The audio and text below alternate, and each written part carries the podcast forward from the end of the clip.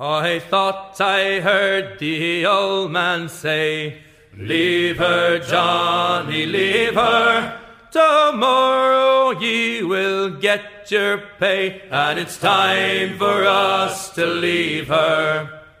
Leave her, Johnny, leave her. Oh, leave her, Johnny, leave her. For the voyage is long and the winds don't blow, and it's time for us to leave her. Oh, 哎，各位听众朋友，大家好啊！这里是新年第一个周末就在录音的光影谜团，我是雨生。大家好，我是小允。大家好，我是左撇子王子。哎，我们今天要聊的呢是前一段时间啊，去年年底的时候最火的一个话题电影啊，也是这个比较小众的一个片儿，叫《灯塔》。呃，两位谁先说说，简单的聊聊这个片儿在这个影迷圈里的一个什么概念呢？先先朗诵首诗吧。啊，好好好，这是从那个微博上找到的。嗯，那个叫“遇事不决，量子力学，风格跳跃，虚幻世界，解释不通，穿越时空，不懂配色，赛博朋克，脑洞不够，平行宇宙，画面老土，追求复古，不清不楚，致敬克苏鲁。好，再讲讲这个不清不楚的这块儿。哎哎，一下给大伙儿抛出来，看不懂没关系，知道吧？这个片儿千万不要纠结于看懂看不懂就懂，说明对。入门了。哎，对对对，看不懂就是你可以不甘心，就是多研究一下就就就 OK 了。但是千万别啊，就是说跟这事儿较劲啊！对对对对对，因为导演没想给你那个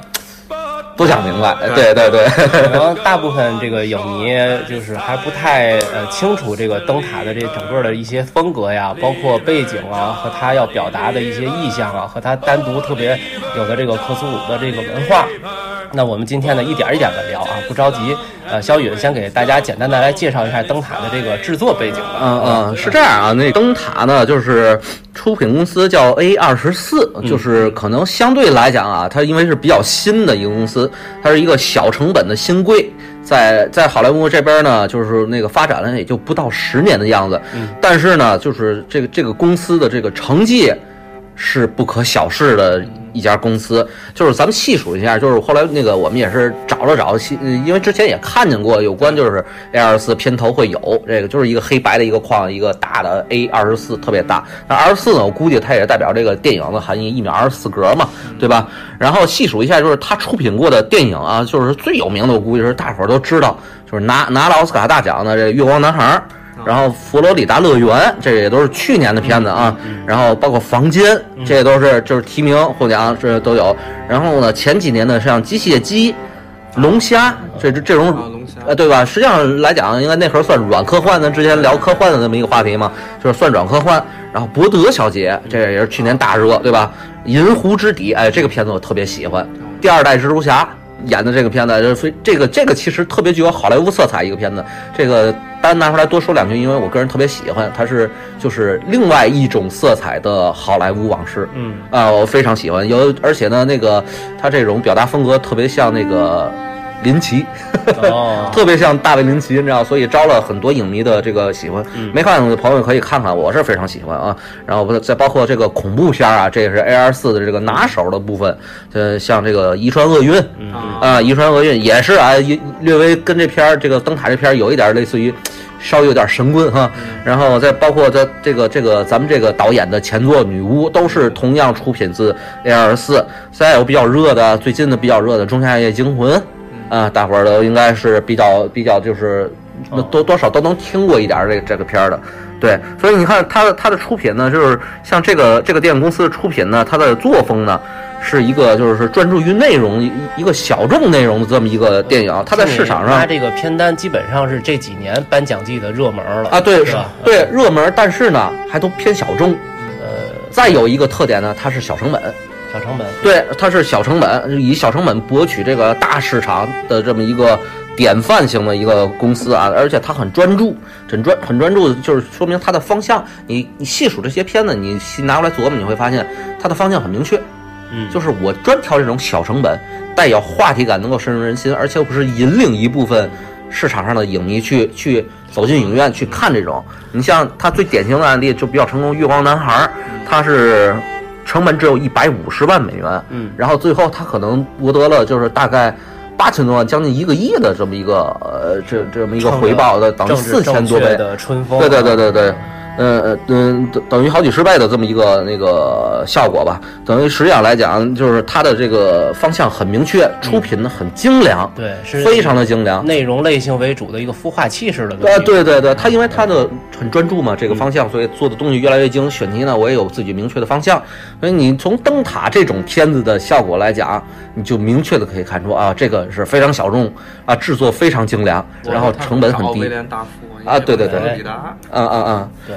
所以我觉得呢，就是再说一点呢，就是不得不提的，它在一八年的市场的这个那个份额呢，已经超过了这个福克斯探照灯。哦，所以说已经真的是不可小视了，这个公司。因为我们日后呢，如果看 A R 四出品，我可以定义为必属精品啊，把那个邵氏那套搬过来嘛，对吧？嗯嗯，然后呢，作为这个公司呢，它对电影的传播手段呢，也是非常的怎么讲讨巧。嗯，他不做广告，啊，都是在网络上去做这种。呃，传那个网络营销式的传播，走口碑是吧？对，走口碑。我我提前呢，就是因为 A R 四，他会把为什么呢？我我也分析，他把这个片头自己这个公司的这个 logo 这么大个儿，然后几乎占个满屏。我估计也是有意而为之，就是我要突出我这个公司的这个文化。比如说恐怖片的时候，A R 四一出来，然后放一个呃呃一个一个预告片儿，它就放在网络上，嗯，其他地儿他都不宣传。嗯，所以就是说，就就让影迷在在这个圈子里边传播传播传播，效果还是非常的好哎。然后呢，给大伙儿留下的这种质那个印象分呢就极高，对这个 A A R 四出品的电影呢，就我的期盼性会更高。还是内容强大，它的这个对我认为它的营。销策略，我认为它的这个公司啊，确实是内容是非常强大的，而且它专注于精致的内容。温子仁呢有一个他自己的独立的嗯，嗯公司，叫好像闹鬼房子，嗯，他也是也是专注于那恐怖片儿。对，温子仁恐怖宇宙嘛，对，嗯。那这出品聊完了，可以聊聊导演了。导演这个叫罗伯特·艾格斯，嗯艾格斯。然后呢，这个片子呢，就是他是身兼导演和制片。然后呢，同时呢，对于这个片子呢，还还有一个兄弟，呃，好，我要是没记错，应该叫叫马克思·艾格斯啊。然后兄弟俩人就是合作电影，在在我印象里啊，一直我都说非常关注。为什么呢？就是说你可以细数啊，这种兄弟出马这种片子，嗯这个这个科恩兄弟，这大名鼎鼎啊，大名鼎鼎科恩兄弟。呃，一个一个是学导演的，一个是学哲学的，啊，对吧？就是所以所以俩人呢，就是说一个专注导演和编剧这块儿，咔一块儿一揉，你会发现他们出品的片子，俩人一搭伙特别精良。嗯特别的经典。再有呢，就是说，呃，之前咱们就是沃朱斯基兄弟，现在叫姐弟啊，应该是对吧？姐妹啊，姐妹姐妹了，就俩俩人都一块儿了。对啊，所以就是说，那个虽然不讨好，不讨奥斯卡的好啊，但但是呢，就是出有的东西自己的固定的迷。对，人人人家就是把这个这个《黑客帝国》摆在这儿，就你这个赛博赛博朋克之神就可以对封上了，对对吧？你不得不去就是说去关注它，再再加上云图这么大话题的这种这种电影，所以就是说他们导演，呃，兄弟也好，姐妹也好，还是非常值得关注也是兄弟嘛。啊！对对对对他对弟弟，他弟弟不是那编剧吗？对对对对西部世界就是弟弟编的。对还有最近的那个原钻，原钻那也是啊啊啊我觉得搭配那个一一般是吧？你看他前面那个好时光特别好，啊，所以就是说，兄弟出品必属精品，这也是这个片子带给我一大感触啊！大家可以去持续关注。我呢，就是说看完这这个导演之后呢，就是特别期待他后续的作品，咱一会儿可以多聊啊。好的，那就说说这个片子的剧情呗。嗯、这个剧情，这个啊剧情或者是它的一些参数，我觉得也可以先说一下。对，嗯小允比较一直关注这些技术流的嗯、是是这样，就是这这片儿开篇了就特点特别的鲜明，是，嗯，呃，就是一开场之后，大家伙儿就发现不区别于传统电影，它是一个呃黑白片儿。首先给你感觉是黑白片儿，你再仔细看，它的画幅是是一个接近正方形画幅这个一下就就激起了我的兴趣，然后四比三还夸张，呃，对，然后我直接我就赶紧就是看完这片儿，赶紧就就是网上去查，呃就是果不其然，它是，呃，我猜想它就是用的是是胶片，呃，然后呢，呃，因为它的质感也是偏向于胶片，然后我一查，果然是胶片电影，而且是一点儿比一，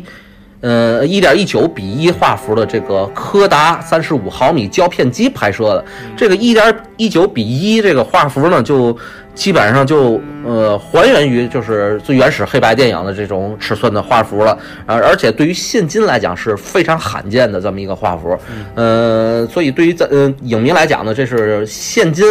来讲不可多得的一一个一个作品，因为它这个画幅的这个呈现出来的质感，它是就是是我是导演刻意而为之，它绝对是有心我去挑这个画幅的，而且呢，呃，怎么讲呢？就是它的这个这个黑白黑白胶片片儿和这个黑白黑黑白的这个由彩色转过来的这个片子是不一样的，就是从你就是看片儿稍微多一点朋友可能知道。就是这个质感上还是有差距，所以我感觉啊，就是导演有一种行为在，他是不是我就是有意的去还原，就是说这个黑白片儿该怎么拍，就是最原始的黑白片儿的状态，以前的导演呃怎么拍。呃，或者是他觉得这个题材就适合。对，我也要这么说。他想可能在技术方面想更靠近于那个年代，是非常靠近的。包括他的很多拍摄手法来讲，就是非常非常最大可能的还原到那个呃年代语境里，对，让你看这个。所以咱们再回头来再一看啊，这个故事啊，实际上是一个十九世纪的一个故事。十九世纪的故事，那会儿就是说那个电影呢，去讲这个十九世纪故事的时候，就也是这个黑白片儿，它就是从故事到这个，就是我的技术手段都是还原于那个年代，就是应该呈现出来色彩，包括就是说这个电影的拍摄的手法，它的运镜，那运镜对人物表达这种特写，然后就是说呃人物的出场，或者说是那个。呃，几个比比较明显的镜头啊，比如说我就是坐船来岛上，呃，就是另外一个片子也是恐怖片，非常出名，也是坐船来岛上，是金密岛，啊，俩人在船上，但是呢，只交代了一那个船头这么一个模样，就是就是好像当年的时候，呃，拍摄电影就是技术手段比较有限，钱也比较有限，我就只能是这么拍，然后他也是比较刻意去仿这个效果，我感觉。我感我感觉是比较仿这个效果。我这一上来感觉这跟那个我不是潘金莲一样，那个不是个圆形的，啊，对都是走特殊画幅，特殊画幅啊。对，所以但是我来就感觉这个嗯特别的独特，非常独特，很少现现今的这种电影用这种这么比例的。对，而且它它是有实用性的，它不是那个玩噱头，是有它的思考在里头。对，这点挺难得的。它是跟内容有结合它不是胡用。对，所以就是说，就是说到这儿呢，也是就是掺杂到就是它为什么运用的技术加上它的拍摄手法，我觉得是应该结合到一块儿来说的。呃，就是拍摄手法上，就是上面我觉得它是尽可能的还原了这个。黑白片的这个底蕴，嗯嗯，然后呢，不仅使用了这个黑白胶片的的拍摄，呃，然后呢，在拍摄手法上呢，就是还原黑白片时代那个拍摄的技法，就是刚才咱说到了，就是包括人物的出场，然后这个拍摄的角度，然后包括这个语言的这个语境的还原，也就是说呢，那个从从这个视觉上来讲和拍摄角度来讲还原那个年代，然后这个片儿呢还有一个极大一个亮点，我应该是我觉得是听觉。听觉，它的声音的设计上，对，有很多噪音，是特别的精彩。那个轮船远远处轮船的那个轰鸣鸣声是吧？远处轮船的轰鸣声，然后灯塔这个噪声、机械的声，然后这个灯塔的轰鸣声，就是鸣笛的这个声音，是是特别明显的一个符号。甚至我不用那个过多的配乐，只用声效。去解决了这个片子里最大的一个技术的特点，就是这个给你营造这个视听的恐怖效果。所以我觉得从视听的角度来讲，也是非常非常的反骨，有有一种就是说呃对电影的反骨的致敬的这么一个意味。嗯，而且这两个男主角，一个老头儿，一个年轻人，他们俩用的口语就完全不一样。对对对对对，年轻人他基本上用的都是就单音节的英语，就是特别短，就什么 wake。什么 up 就像这种这种，嗯，但是那个老头呢，他用的都是那种，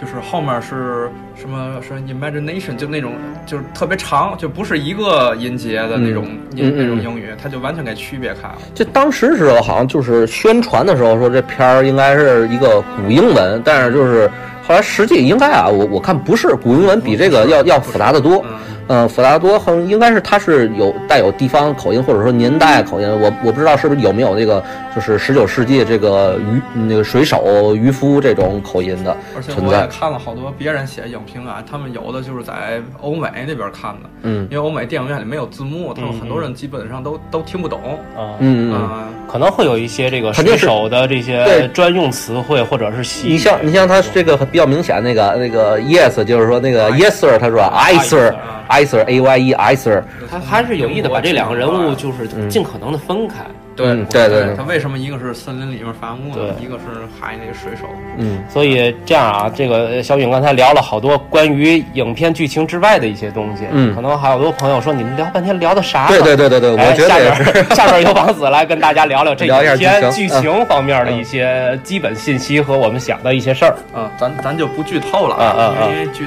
我我一直认为，如果是你喜欢这部电影，就是我们只是一个入门儿，对对，就是如果你喜欢的，你已经看完了剧情，对吧？对，啊你还是最好是把这部电影就全部看一遍。我我们嗯这边讲解只不过是我们看到这部电影里面有一些我们觉得特别有意思的地方，想跟大家讨论讨论。是嗯，就对对比如说那个，嗯、那老老头儿一直警告年轻人说，你一定要当心海鸟、海嗯鸥，对吧？嗯你不不要去杀它们。然后，然后有一只海鸥就总是在挑事儿，是吧？嗯对然后，其我还是暂停了去看，我发现那个海鸥其实是一个独眼儿，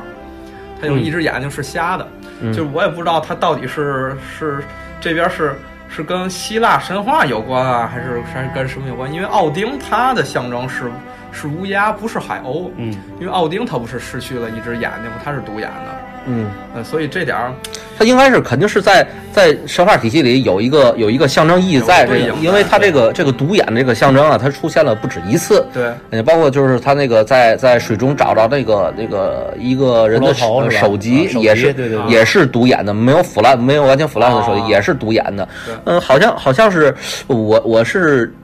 不知道在哪儿看见的，说这个应该，呃，就是有人有人说这应该是在克苏鲁神话体系里一个神的嗯。儿子，也是一个独眼的一个形象啊，也是独眼的形象。我我觉得就是说他一下就是说他有埋梗的这种这种嫌疑在，嗯。埋梗的嫌疑在，因为这个片子还是还是有一个就是说我们开开始时候讲了，就是咱可能这这个电影有一克苏鲁一个底蕴对在，对。对对对对。还有就是关于这个灯塔的这个这个描写，就是老年人一直不让这个年轻人去守这个灯塔。嗯嗯嗯其实就跟那上期就那 J J Abrams 他说的那个就神秘盒理论一样，对吧？就是就是这个神秘盒就是这灯塔，这灯塔里面到底搁的是什么不知道，不知道不可知论。最后也最后也没说是是是到底是什么东西，对对对对。但是围绕着这个不可不可说的这个东西展开了一系列的剧情，这就是他的那神秘盒理论嘛，嗯嗯，对吧？嗯就这这影片就完全就就运用这个东西，然后里面还有关于。呃，那个酒精的描写，就是可能是他们在守这个灯塔的时候，就是因为特别的孤独，对吧？只甚至已经是太清醒了，嗯以至于根本就完全要疯了，所以他们只能靠喝酒，嗯来那个来来来过。嗯然后里面关于他们对于酗酒啊，然后最后由于酒又没了，他们居然可以用灯塔的那个机油，颜料啊怼着，也不是好像是蜂蜜什么东西，给怼成一种酒来喝。然后这里面还有关于，呃，他们守灯塔，因为因为那个那个小男孩他是不是合同工嘛，对吧？嗯然后他最后不是已经完全，呃，符符合了就是合同执行标准执行完了嘛，嗯对吧？要走嘛，但最后没走了，最后没走了，我也不知道到底是他们喝酒醉了错过了那一天，还是说根本就没有船，还是说这个老年人告诉他的这个时间就是不对的，嗯，对不对？这这这完全是我觉得这点儿我啊我我有我有一点儿看点啊，就是啊我觉得是这个这个电影啊。这个导演有意而为之，他是要这样去表达，就是你不用不用去，就是研究它是否是是对是这个信息是对是错，嗯是什么样的，而就是怎么讲呢？就是看这个片子，我有一个最明显感觉，他是上来提了一个四周，一当他第一次提到时间的时候，是两周已经过去了。啊，对，两周已经过了，我觉得这个时间来得太快，然后四周马上就要来了，因为我知道这个电影电影已将嗯进行了也就也就一半儿呃四分之一不到的状况，嗯然后这时候我想四周都过去怎么办？然后我就我就隐隐的就预感到这船来不了，这船来不了，不然不会发生这么多发生这么快，发生这么多故事。对就是我估计很多影迷都会有这种感觉，这船肯定来不了。然后呢，到这个这个说船来不了，遇到暴风的时候没有来的时候，他们就等于困在这岛上了。这时候从这个时间开始，就是说，因为就是说那个我们的食物发霉了，就是被泡了发霉了。然后说怎么会这样？就是就是刚过了一天嘛。然后老者就说了，那个威廉达夫就说了，什么一天都过了好几周好几周了。这时候时候就是给观众的感觉就是会懵逼一下，对然后感觉时间线乱了，就没有时区了。我觉得这是一个节点，就是从此开始就是就是导演告诉你，你不要考虑时间了，嗯不要考虑时间了，就是说我后面给你呈现的东西跟时间线没有关系，前面我是用一个正常逻辑去允你看这个事儿，现在该讲的是我要讲的东西了，就是讲混乱的事儿了。说的这标志非常明显，我还对当时看了一下那个时间点，大概是一个小时之后，对对开始讲对，所以就是说，我觉得这是电影电影过半了，就是说我已经把正文，就是说这个框架给你搭完了，然后后面是讲我内核的东西了。所以我觉得它是他是很很有技巧性、很讨巧的把这个这个影片我自己要讲的东西，咵全给呈现出来了。对。啊，我觉得这这是一个这个模导演很时间线，就让关注这个故事本身要没错表达的东西，没错没错外面未尽的感觉。对对对，他把时间线给你给你抛出去，就是告诉你别考虑时间了，就是对。我认为是这样的。对没错没错。嗯。而且我觉得这导演他挺懂这个古代航海员的这些东西的，比如说他里面提到那个圣埃尔莫之火，嗯。这个也是我在看书的时候，就是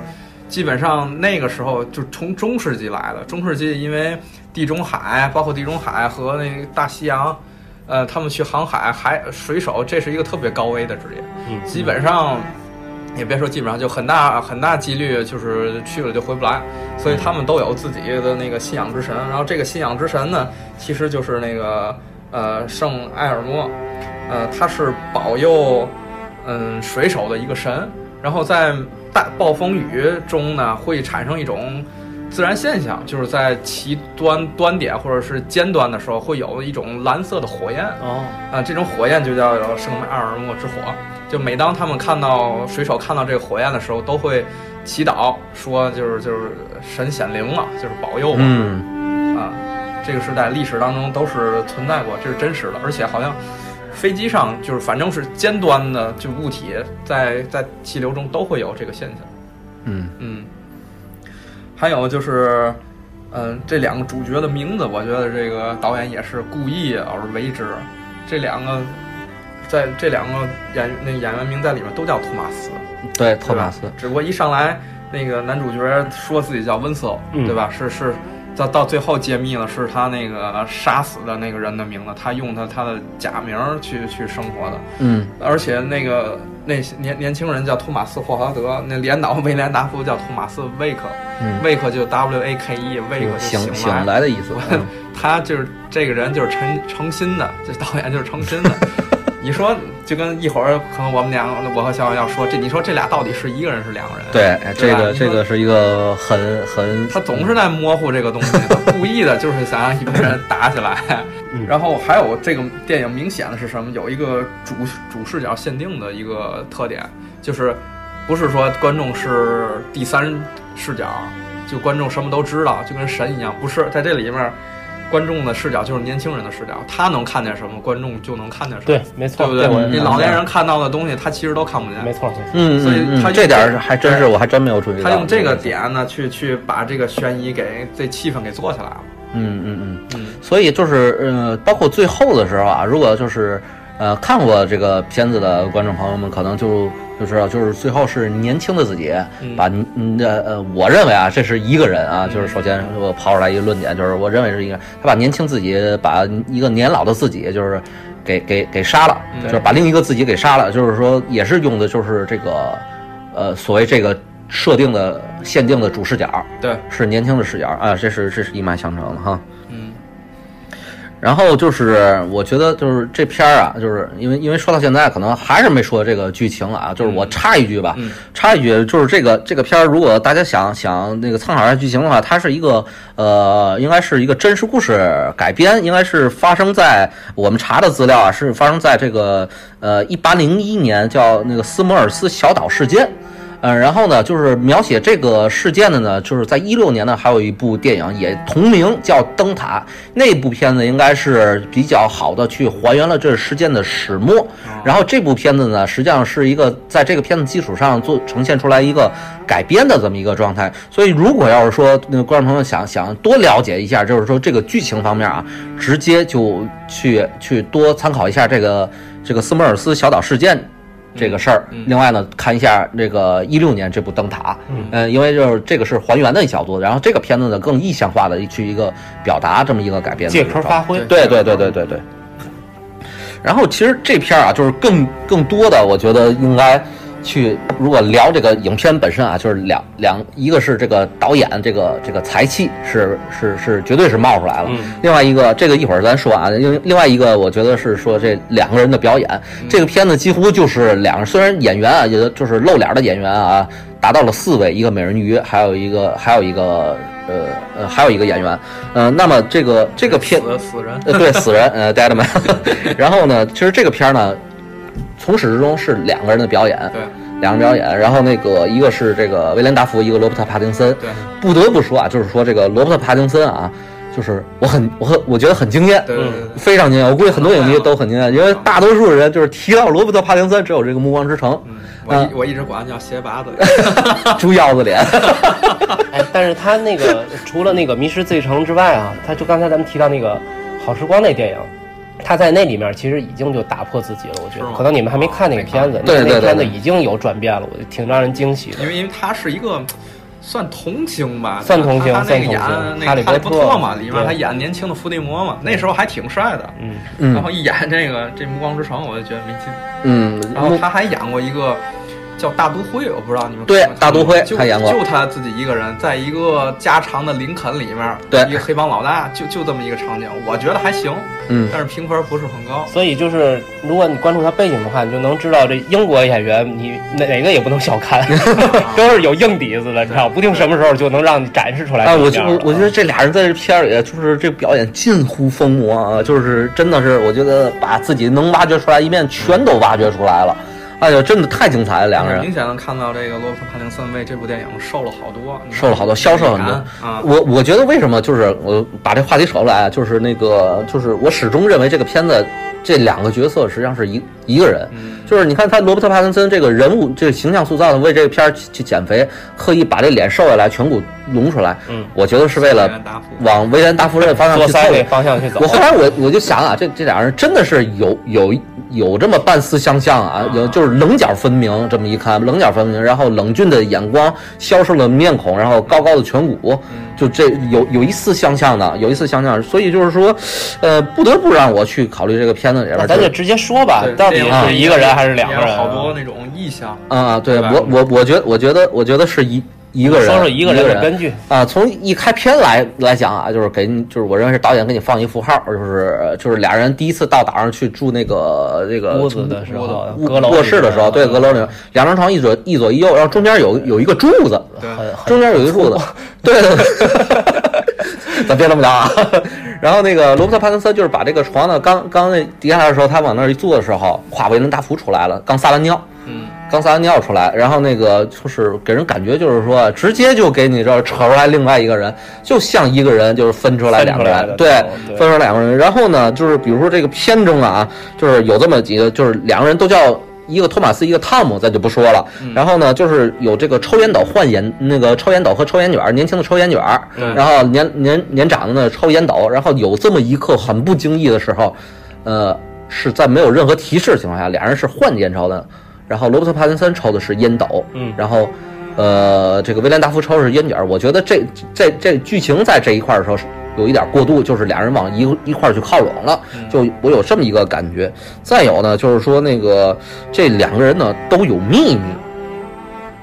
一个秘密就是说年轻的是，就是说后来在片中我讲过，我在森林里就是伐木的时候，我杀过人。我是不是为了就是掩盖杀人事实是杀人这个事儿，我去逃避，然后来到这个岛上？包括那个这个这个威廉达福也说过，我在这个呃，我我浪荡了十十几年，啊，对吧？浪荡了很多年，就是是不是也是同样是在逃避这个事情之后，就是一这么多年我杀过人，我逃避这个事情。方式就是当水手。对，因为是是很孤独的在岛上来，呃，在岛上了，我去躲这个事儿，对吧？有这么一个一个事儿，然后呢而，且他们俩还换过床。一呃对上来那年轻人，我记得是在左边儿，然后对那老的老的大叔在右边儿。对，嗯但最后呢，有的时候你会发现那年轻人醒过来的是是在右边儿，是在后半段。对吧对，就是他交代的，就是这个应该是导演有意而为之，就是很刻意，我把这个呃两个人的界限给模糊化了，我认为是，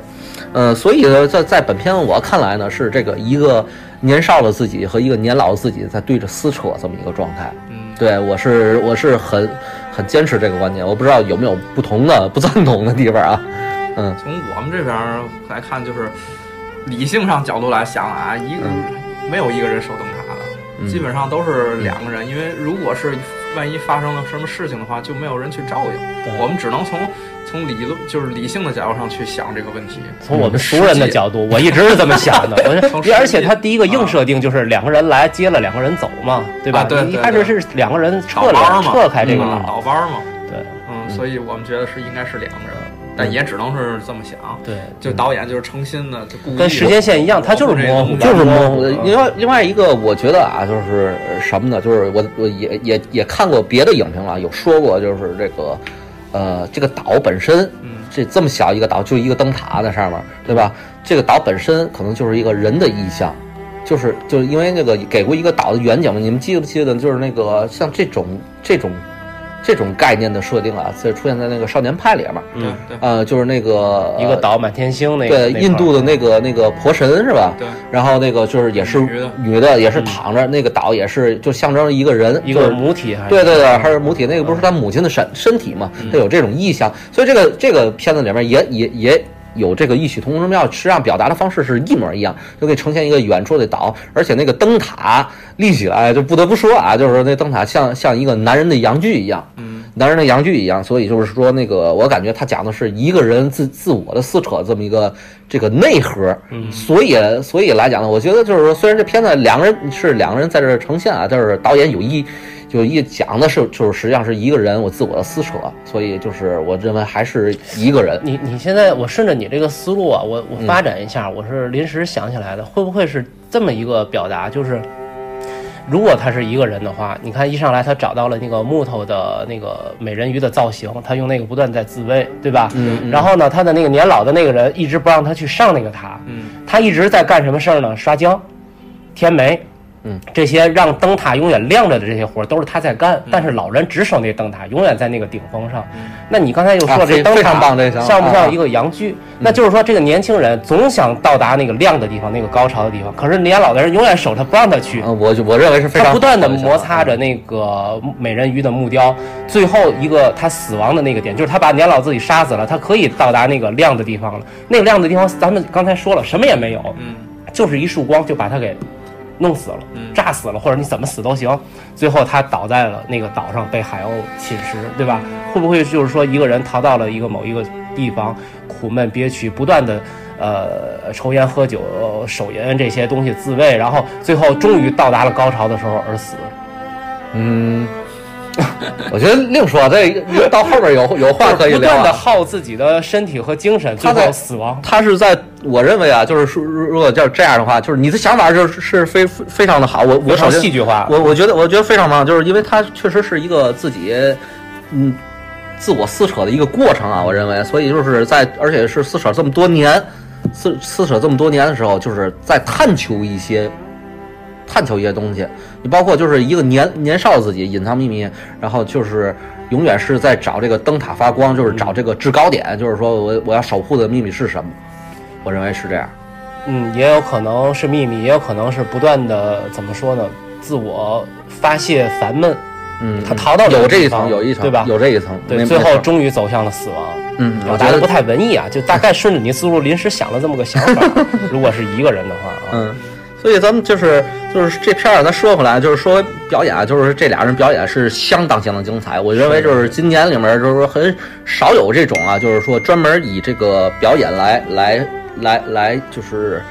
撑撑起电影的这种片子，而且如此精彩啊！就是搭的很好，但是还一定要分高下的话，你你觉得怎么样？我觉得没有什么高下这片儿。嗯，没有什么高高下。然后呢，呃，要说要说高下的话呢，就是自然这个威廉达福这个这个老戏骨了啊，老戏骨威廉威廉达福老戏骨，在罗伯特帕丁森这个这个整个这个演技的成长嗯是有目共睹，我觉得可可以给他加更多的分啊，是是这样。嗯，因为这个本身威廉达福，我个人也特别喜欢，包括这个像触行人啊。像什么反基督徒啊，他的这个出演，我觉得我我是非常喜欢威廉达夫一个人。然后就是说这个这个说到这个表演精彩，我认为这里面有一个桥段给我印象特别深，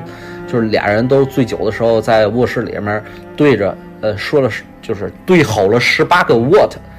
这这个桥段，大家伙儿可以看见啊，我觉得就是俩人把这种状态拔到尖儿了，有点过瘾。呃，对对，非常过瘾，而且这个十八个卧像两个人对吼，因为像两只狗在对叫这么一种感觉。对，不知道他们在说什么。对对对，就是个人，就是我始终是对对方的怀疑与不信任，怀疑与不信任造成了就是双方的这种对好的状态，你知道吗？大家可以看见自己，我跟另外一个人争执是应该是一个什么状态。对啊，表达的很极致啊，我认为，嗯我两个印象深刻的有一个是吃完饭之后，那说你问那年轻人那龙虾好不好吃吧，那那那个帕金森就不说嘛，然后他诅咒了一段嘛，嗯就那一段，这个倍儿牛。还有第二个就是那帕金森拿了一个一把刀，不是想杀那威廉达夫，嗯，然后威廉达夫知道他在那床上，对，嗯然后他就放个屁，嗯，那那就那就就怂了，这感觉都都不用台词，感觉隔着屏幕就闻见大夫的屁味儿了。嗯就这两个，嗯。嗯。然后我想说的就是刚才那个，就是这个片子里面啊，呃，我觉得就是聊完这个表演之后，这个片子导演给呈现出来很多的这个符号化的这个表达，我觉得这个有必要聊一聊吧，聊一聊符号符号学呢，一直在电影里也是一个大的话题啊，大的话题。然后这个在这个片子里面呈现出来，你就像咱刚才聊过这个灯塔是否是一个男人阳具这么一种象征。然后包括这个片子里面也也是呈现出来年，不管是年少自己还是年老的年老的这个这个威威廉达福还是这个罗伯特来讲，俩人都有这个手淫的这这么一种倾向，一个是在这个木屋里我躲起来，另外一个就在卧室里面去拱床这么一个现象，就是所以就是我觉得就是都是就是对应的对对应的这个灯塔是是这个阳具这么一个符号，然后呢。嗯嗯，还也有人说啊，就是看也是看别的影评里面说的，就是说这个刷灯塔也像就好像是有点这个手淫的这个意向，但但是我觉得稍微有点牵强，嗯，我个人觉得有点牵强。在这里面就是那个美人鱼这个符号，美人鱼包括那个雕塑这个符号的理解呢，王子有没有解读这关于这方面？这方面它可能是跟北欧神话，就我刚才说的，嗯。北欧神话里，比如说奥丁啊，就是独眼儿啊，或者是我估计他他可能混了很多别的文化，比如说咱一会儿后面要讲的克苏鲁，嗯，都都会有这方面的东西，对，或者是。其实美人鱼一上来，它不就是在在传说或者神话中，就是引诱水手就是落水遇难的这么一个、嗯嗯一种意象嘛？嗯嗯嗯，啊，啊，比较典型的那个就诱惑。我估计他他最终还还是那个性压抑那方面啊对对对那方面走。对对对这这这这个我觉得也是，牵扯更多的这个宗教或者是信仰一些呃欧洲神话的一些呃嗯符号啊，这些象征的东西，咱们不是特别了解。嗯哎，欢迎那个大神来赐教啊。啊，对对对，可以，大家大家跟我们来聊一下，我们就是浅薄聊一下吧。因为这片儿里面包括就是你要是说这个片儿，因为比较克苏鲁嘛，就是克苏鲁就是比较典型的符号，嗯就是之前王子应该跟我们也聊过，就是那个大章鱼，大章鱼这这个符号，其实这个大章鱼应该是在这个整个克苏鲁体系里边是比较典型的，而而且就是那个好像这片里面提到了这个这个应该是威廉达福吧，这就应该是提到一个大卫琼斯。提到了一个这个名字，这个大卫琼斯就是后来就是也是，呃，我后来想回忆一下，我在哪个电影里看过，其实大伙儿都看过，就是这个《加勒比海盗》第二部那个，就是最酷的那个反那个对反派，就是章鱼脸的那个，那就是大卫琼斯，啊，巨巨魂官嘛那片子。然后，所以就是这这个大卫琼斯，呃，这个是不是呃，在克苏鲁体系里，就是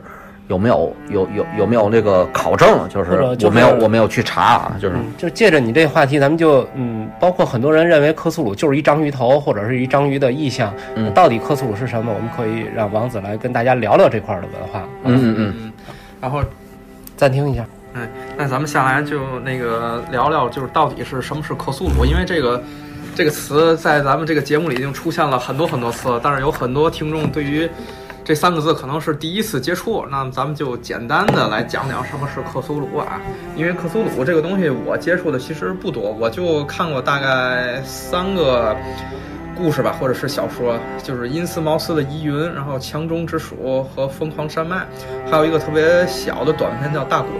就是我个人觉得这个题材或者是写作风格不是不是那么的喜欢，不太喜欢这种写作风格。但是回答一个特别简单的问题啊，这克苏鲁神话到底是不是一个神话呢？它其实并不是一个神话。这克苏鲁神话是有一个人，他叫做霍华德·菲利普·洛夫克拉夫特，他一手创作了这么一种神秘体系。嗯，然后这个，但是他本人写作的时候，到底是这个体系形没形成呢？这就是一个悬案了。因为他写作的时候只是不停的创作故事，然后故事里面这些神到底有没有一个体系呢？他当时写作时估计也没考虑到，可能是后人帮他整理出来的。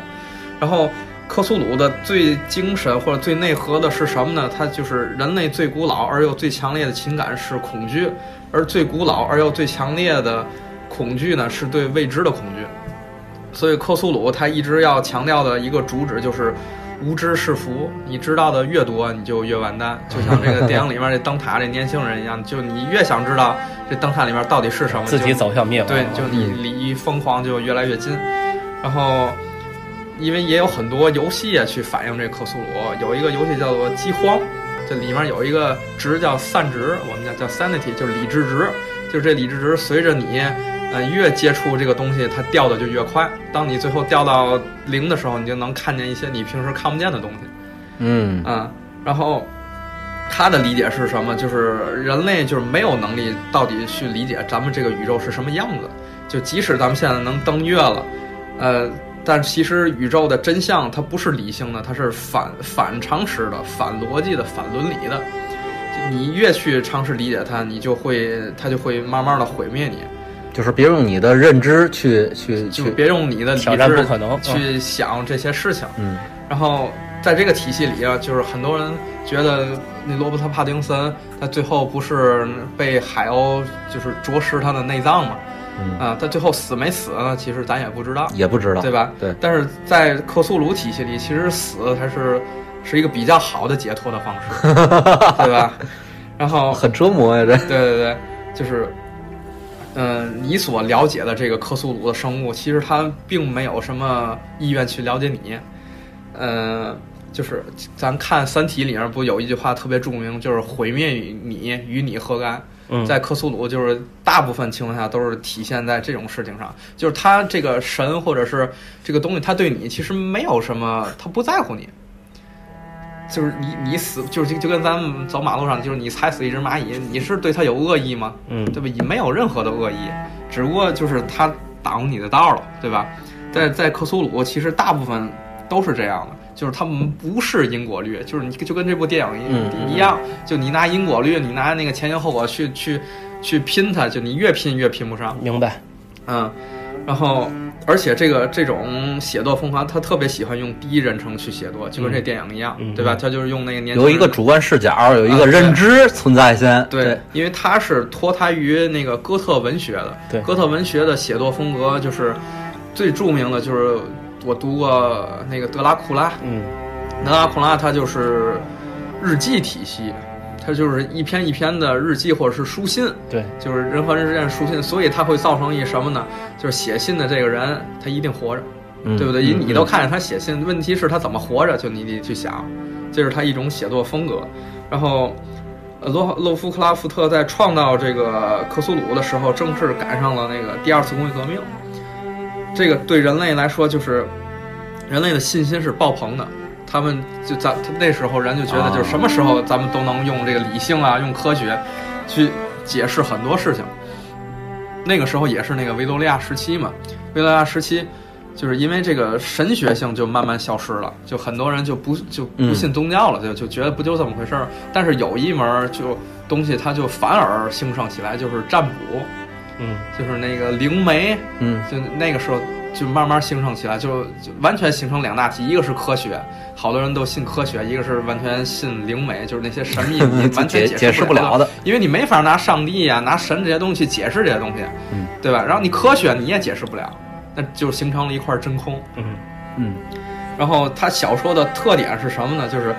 这小说特点就是总是言之凿凿、煞有介事，总觉得这个是是一个真实的情况，总是什么一个什么哈佛的一个教授啊，就发现了一个什么什么事情来开始，然后他也不不在乎自洽这回事儿，他不给你解释这个到底是怎么来的，然后他会有大量的形容词啊、排比句啊。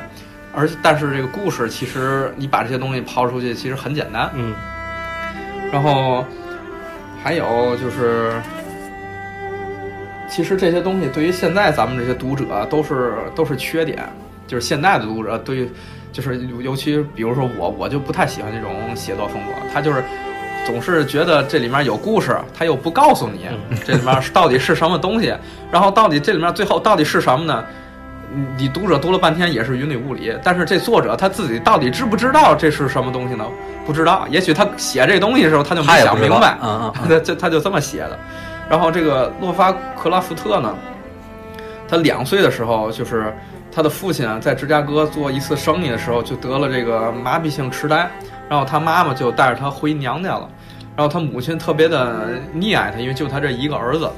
而且他们全家都是就是虔诚的清教徒，都是从英国移民过来的，所以他们就特别反对或者反感就是肢体接触，或者是对于这个感情的表达。所以罗华克拉夫特他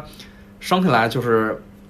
他祖父就是一直教育他，就是他也不去上学，基本上都是请家教，或者是他自己去接触他祖父的那些所有的文学的书，就造成了他这个人特特别的孤僻。嗯，然后十八岁的时候就退学了，然后自己在家里呢，就是接触了那个爱伦坡呀，就那些恐怖小说。然后一九二一年的时候，他母亲就去世了，对他打击就特别的大。然后他没有什么就是文学上的就是修养，但是对于文学特别的喜爱。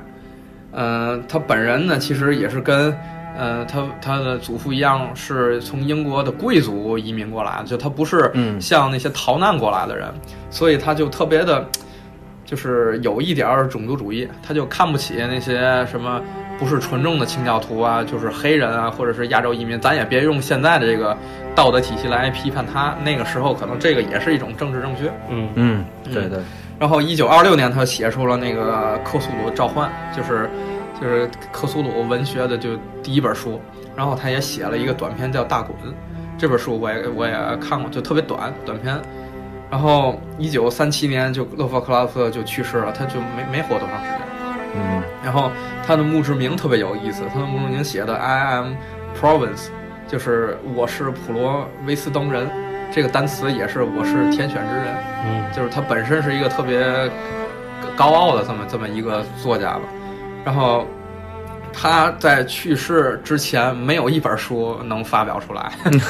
就就跟梵高一样，就没有人喜欢看这种东西。嗯。发在发发表那个在那个什么科幻小说，也没有人乐意。就是咱上次讲到那个科幻那个黄金时代，就你完全跟咱上期讲的那个就完全不搭嘎，嗯嗯，所以人家也不发表这这种东西，所以只能是他所以在当时也是算一个不是特别另类也很另类、很逆流的这么一个亚文化如果他真的自己就创造了这么一个克苏鲁体系的话，那他可能真的就是天选之人，创造完了就给回去了。而而且就是，其实克苏鲁这体系就是要这么说的话，它创造出来的话，时时间其实不长啊，不长不长对，嗯。它算比较新的那么一派。然后把这个克苏鲁发扬光大的这个人叫德雷斯，叫德雷斯，就很多人都管他叫克苏鲁二当家。然后因为没有人愿意出版他这个小说，所以他就自己办了一个出版社。这个这个出版社叫阿卡姆出版社。这阿卡姆其实你可能找到对应，就是蝙蝠侠里面那个精神病院，就是阿卡姆精神病院。嗯嗯，然后这德雷斯他是完全把这个克苏鲁体系给完善起来的。嗯然后克苏鲁这个文化里面一直提到了一本书叫《死灵之书》，这死灵之书当然是他自己编的啊，就是完全这是一个虚构的书，嗯就说可能有一个阿拉伯人啊，一个什么法师发现了一本书，里面就是其实就是字典，就写了一些关于那些所有名词的设定。然后咱岔开个话啊，就是《新世纪福音战士》，嗯里面有一本叫做《死海文书》，那个是真实存在的，是是有这个东西的。然后最后介绍一下这个克苏鲁，它里面到底有有什么东西啊？比如说它里面最最有名的就是克苏鲁，它叫外神。就是有分别有四大外神，就是四大外神，就咱们相对于这个克苏鲁，这克苏鲁其实也是个神，也是个神，对啊，对，嗯相对于克苏鲁，咱们就是几乎什么都不是其实是。其实他还不是一个最重要的一个人，不是最重要，不是最重要的一个神，他在克苏鲁里面就什么都不算。咱对于克苏鲁可能就是跟蚂蚁一样，然后克苏鲁对于这四个外神也就跟蚂蚁一样。哦啊，是这个这么他是这么划分的。这四个外神有哪四个呢？第一个叫做阿萨托斯，他被称为叫做吃鱼之神，他是就是宇宙的本身，就是宇宙是混乱无序的、不可理解的。嗯嗯啊，然后他生了那个三个孩子，第一个叫做呃尤格索托斯，就是他是掌握时间与空间的神，他也被称之为钥之神，就钥匙的钥，就是它是万物归一者，掌控远古生物穿过的门。然后它的形象呢是那个很多个平行世界，然后画出来的那个画呢就好多个泡儿、圆圈儿，嗯所以很多人就是呃叫它泡泡神，就别别别以为就是这么这么这么可爱，其实一点都不可爱。这是一个，还有第二呃第二个儿子叫做沙布尼古拉斯，叫生命之神，也是母神，他是孕育万物千子的三只黑山羊。你看这黑山羊就黑山羊就是母鹿里边的黑山羊黑山羊就对上了。嗯啊，就是很多人都说他是那个生命的本初，很多像什么德鲁伊啊、什么萨满，他们不就崇拜那些什么生命之神？然后很多人就是喜欢克苏鲁人，就说其实他们崇拜的是这个尼古拉斯，嗯沙布尼古拉斯，他是生命，就是他他其实是非常丑陋的，因为生命是不是靠就像咱们那样就是有序发展，它是无序发展的这么一个东西。然后最后一个叫做叫做奈亚拉拉托提普，他是信使，他是唯一的四个神里面可以跟人类直接接触的。然后他是喜欢玩弄人，他叫也可以被叫做千面之神。然后他的这个具象化的是一个微笑着的黑人，所以很多那个网上有一些特别搞笑的图片嘛，就说奥巴马就是这个，就是这个 那千面神是不是《权力的游戏》里有这个？有有对千面神也有一个对对对那也是很神秘主义的一个一个。对，那到最后也没给你讲明白。对，对那那就是存在，然后就完事儿。然后克苏鲁就刚才说过，这个神他叫被称为旧日支配者，但是对于这四个外神来说就，就什么都不是啊。然后它有什么意义呢？它就是颠覆了很多那个传统的形式，因为在以前的哥特文学，就是恐惧这个事情都是具象化的，嗯什么狼人啊，什么吸血鬼啊，对吧？然后这个克苏鲁就告诉那个人们，就是恐惧的本质是未知，就是未知你你不知道它到底是是什么东西。嗯然后他也创造出了很多的这个恐怖美学，比如说触手，嗯，对吧？章鱼脸，咱刚才也说了，血盆大口，还有一个大量的眼睛、嗯肉块儿，这些所有都是他的那个就是在美学上的东西。然后他面对这个科学，他就是有一种贵族的反对，就是科学啊。他是反科学的，他觉得你很多东西你没有必要用科学去解释，你也解释不了。然后有很多人啊，或者是作者一些作品都受他的影响，比如说史蒂芬金，嗯嗯，对吧？嗯伊藤润二嗯。的那些东西，还有那个雷德利·斯特克，嗯，对吧？然后游戏、电影那就太多了，比如说《异形》《星球大战》《加勒比海盗》啊，《星际争霸》不是《星球大战》，还有那个《血缘》，就是有一个那个游戏，嗯，还有那个《林中小屋》林中小屋。啊啊，还有那个《钢之炼金术师》。也是里面也会受到的啊，对吧？你你他要探索真相，你想要把你的弟弟招回来，你就得有代价。嗯，对而且它有一个平行世界观，它那对对里边啊，对，对，比如说还有最经典的那个《迷雾》，就是迷雾。史蒂芬金写的《迷雾》，湮灭算不算？湮灭算后面的一个、嗯。一个类型，还有那个尼尔盖面写的《美国众神》嗯啊，嗯，还有那个凯瑟琳那鬼妈妈，就那蜘蛛那个、嗯啊，这都完全都是受他的这个影响。然后在他之后呢，就催生出来一种新的写作类型，这写作类型叫新怪谈，叫 New Weird Novel。嗯就它为什么叫新怪谈？这新是关于对于哪个新呢？就是对于克苏鲁的这个新，就是人们就想，就你总是不清不楚的，你总是写那么好多人不懂的东西，那就有一帮人说，我就给你写明白了，我就前前后后。因因果果，就科学理性的角度给你写明白了。所以新怪谈它的写作风格是什么？就是我给你写明白了，我所有东西全都给你就是摆得明明白白的。但是你看完之后，你还是觉得害怕。嗯然后它有一个代表叫做 SCP 基金会，这个 ICP 基金会不是一个真正基金会，它是一个虚拟的机构，是在网上的一个写作的网站。你可以，你可以现在就百度一下，就 ICP。这 ICP 代表是什么？叫做 Secure Content Protect，叫安全、收容、保护。这个东西就可能在电台里不是那么好讲，因为它最好的体验就是读。嗯，你去读，它有几个特征，就是它是跟现代网络结合的这么一种产物。它的每一个有的故事是有迭代的，就是比如说第一个版本是什么样的，第二个版本是什么样，第三个版本是样什么样的，它分什么？它它它这个三三个动词呃三个名词，比如说安全、控制、收容和保护，它基本上都是以它的故事都是编号，就 SCP 零零几、SCP 零八七什么的。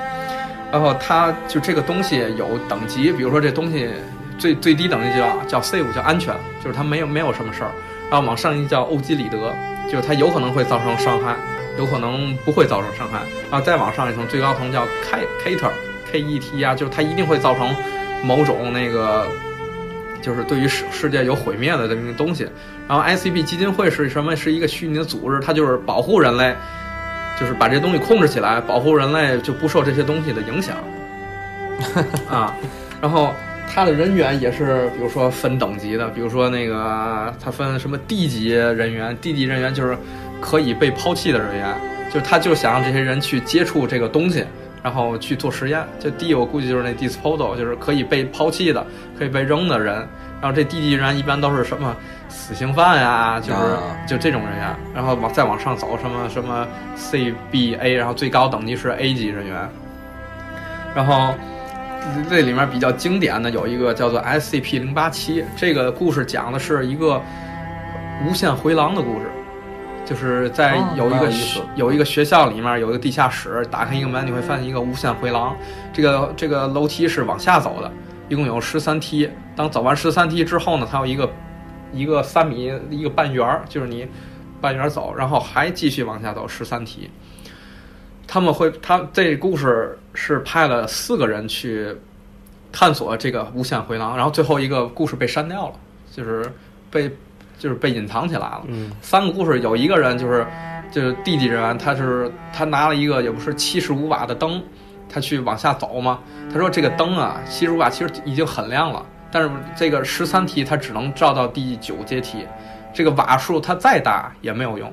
它也只能照到那个第九期。嗯然后他就无限的往下走，他走了一会儿，他会他会听见，在他地下大概二百多米有一小孩的哭声，然后这个时候那工作人员就通过耳麦和那个摄像机告诉你就往下走，然后他又走了大概得有十几米，他发现这个哭声还在二百米以下，就他怎么也接近不了这个声音。然后他再往下走的时候，在他的眼前就出现了一个人脸，一个没有眼睛的煞白的人脸，然后他就害怕了，就跑了，就跑回去了。这是第一个故事。第二个故事是说，另外一个人他就工作人员就刚才他没告诉前面那些事情，他告诉你继续往下走，他就带了一些干粮啊，带什么睡袋呀、然后还带了一些应急灯，他就直接把每每下一层，他把应急灯就贴在那个上面，每下一层他就贴在上面。他也是到了第有过了一段时间，就是他会听见下面二百米还是有小孩的哭声，嗯他也是往下走了一段时间，发现有一个人脸在看着他，然后他就他就继续那个，他就他也是被吓到了，往回跑。然后第三个人，他再进到这个无限回廊的时候，他发现那应急灯都没了。嗯但是在应急灯的那上面，他猫的摸的情况下有那个粘的东西，就贴的那个上面的东西。嗯他也是继续往下走，他走到最后发现人脸的时候，不是在他的前面，是在他的后面。嗯就是他如果想要跑的话，他只能继续继续往下跑，他不能再回去了。嗯所以这个人就失踪了。嗯，就是 SCP 它这这种故事总是用科学的角度去给你讲一个这种恐惧的故事啊啊，它是这种风格。然后有一个电影叫做那个《湮灭》嘛，嗯就娜塔莉波特曼，嗯嗯她这个故事是脱胎于那个有一个小说叫《遗落难境》。嗯这一落南京其实就是一个典型的 SCP 收容失效。就什么叫收容失效？就是他们想把这个东西控制起来，结果没控制起来。就是一落难境呢，就是这个这 X 区域就起起源于就是彗星撞击地球带来的一种未知生物嘛。嗯，对然，后这个东西本来是存放在这灯塔的望望远镜中。这我我我觉得就是小伟您刚才讲那真实事件，我查到的是这里面也提到了灯塔，嗯而且也提到这个东西放在那个那那镜子里面。我我当时以为还是可能是从连续剧从这个里来的嗯嗯嗯，啊。反正湮灭那片儿也挺神的，这非常神，非常神，也是神棍级的，这个。啊，我我个人但但是那片儿呢，感觉就是虽然神，但是你看完以后能理解，能能怅然。这这灯塔吧，所以就是这是王子刚刚才讲那个新对怪新怪谈的意思就是反克苏鲁，对，就是反克苏鲁，我用一个解释的角度我去跟你讲，我就给你讲明白了。嗯嗯，所以所以这新怪谈就是那个，就我我不跟你装，就我就是把所有的东西全都给你讲给你抛出来但是你看完之后呢，仍仍还是一样心生恐惧对你你还是觉得特别害怕。嗯，谢谢刘老师今天带来的讲座。其实其实这片儿说说到头来啊，就是这个整整个的外壳的包装还是还是一个克苏鲁，是，还是非常克苏鲁的。然后呢，但是呢，就是我呢在在这这片儿里面看到，就是还有一些就是。呃，不仅是克苏鲁外壳，它给你叠加了一些东西，比如说希腊神话的一个元素在。对，您说希腊元素就是希腊神话元素，比如这个这个维恩达福就是有一个意象呈现出来，因为他一直在在讲海，讲大海的这些那个呃古诗啊这些东西啊，就是就诅咒啊，诅咒啊这这些东西，就是最后形成一个形象，就是这个海神波塞冬，对，海神波塞冬的形象。然后呢，同样呢，就是说这个包括在这个这个这个片尾的时候，这个这个这个谁啊？呃，罗伯特·帕丁森，就是说从灯灯塔上就是看完看完灯塔那盒之后，恐惧，然后摔下了灯塔，就躺在躺在这个海呃这个岛上的礁石上礁石上。然后，就是那只那个被诅咒，它就是被相当于被海鸥诅咒了嘛，一直啄食它的内脏嘛。嗯其实这个形象就和那个希腊神话里那个普罗米修米修斯，嗯这个特别像。普罗米修斯这个不是就是他这典故，因为是呃对是是要他去这个反这个反这个谁，呃它是给那个人类带来对他创造了人类，就是说我要我要我要这个为人类造造福对，要给他人类，但是有一项没有，就是火嘛。嗯然后就从那个从宙斯就是说从那个天庭偷了这个火去给人类，然后宙斯去惩罚他，对惩罚他，然后就给他这个绑在这个大石头呃大石岩石上，岩石上让那个鹰去啄食他的肝脏。嗯啄食就是每一天就是白天去啄食，晚上夜里又又长出来，对，如此是三三万天还是三万年来着，对吧？就是就是有一个惩罚普罗米修斯这么一个形象，其实这个就是就是一样，就是就因为我觉得这个这里面还原到这个片儿里面，盗天火嘛，盗天火就灯塔也是啊，对，灯塔对上面这个光也是看完之后相当于盗天火，就是就是这个东西你非去。对这个东西本不属于你，本也不应该你去拿走，对吧？然后就是说，就是对你的进行一种惩罚，这也是一个意向，一个表达，我认为啊。